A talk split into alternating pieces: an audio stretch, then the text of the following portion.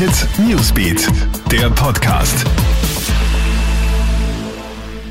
Schönen Gruß aus der Krone Hit News Redaktion. Das ist ein Update für deinen Freitagabend. Opfer geschmiert, um den eigenen Sohn zu schützen. Schwere Vorwürfe hagelt es jetzt gegen einen steirischen Polizeikommandanten. Wie die Krone berichtet, soll der Sohn des Beamten immer wieder in Schlägereien und Autounfälle samt Fahrerflucht verwickelt gewesen sein. Damit es zu keinen weiteren Ermittlungen kommt, soll der Polizist den Opfern hohe Geldbeträge bezahlt haben. Dafür ist er jetzt zu acht Monaten bedingter Haft verurteilt worden. Was mit dem Beamten bei der Polizei selbst passieren wird, ist noch unklar. Er könnte aber entlassen werden. Darfst du dich etwa auf zwei Wochen Herbstferien einstellen? Das Corona-Chaos an den Schulen wird immer größer.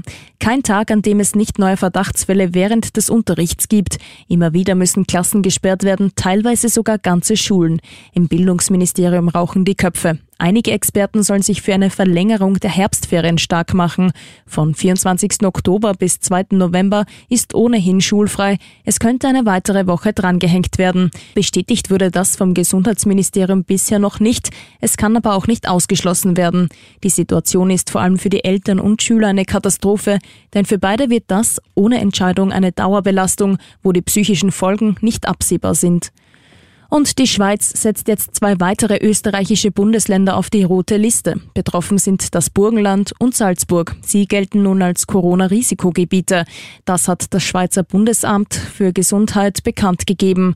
Zuvor wurden schon Wien, Niederösterreich und Oberösterreich auf die Liste gesetzt. Die Regelung soll am Sonntag um Mitternacht in Kraft treten und somit ab Montag wirksam sein. Soweit dein News Update. Aktuelle Infos checkst du dir stündlich im Kronehit Newsbeat sowie laufend online auf kronehit.at. Kronehit Newsbeat, der Podcast.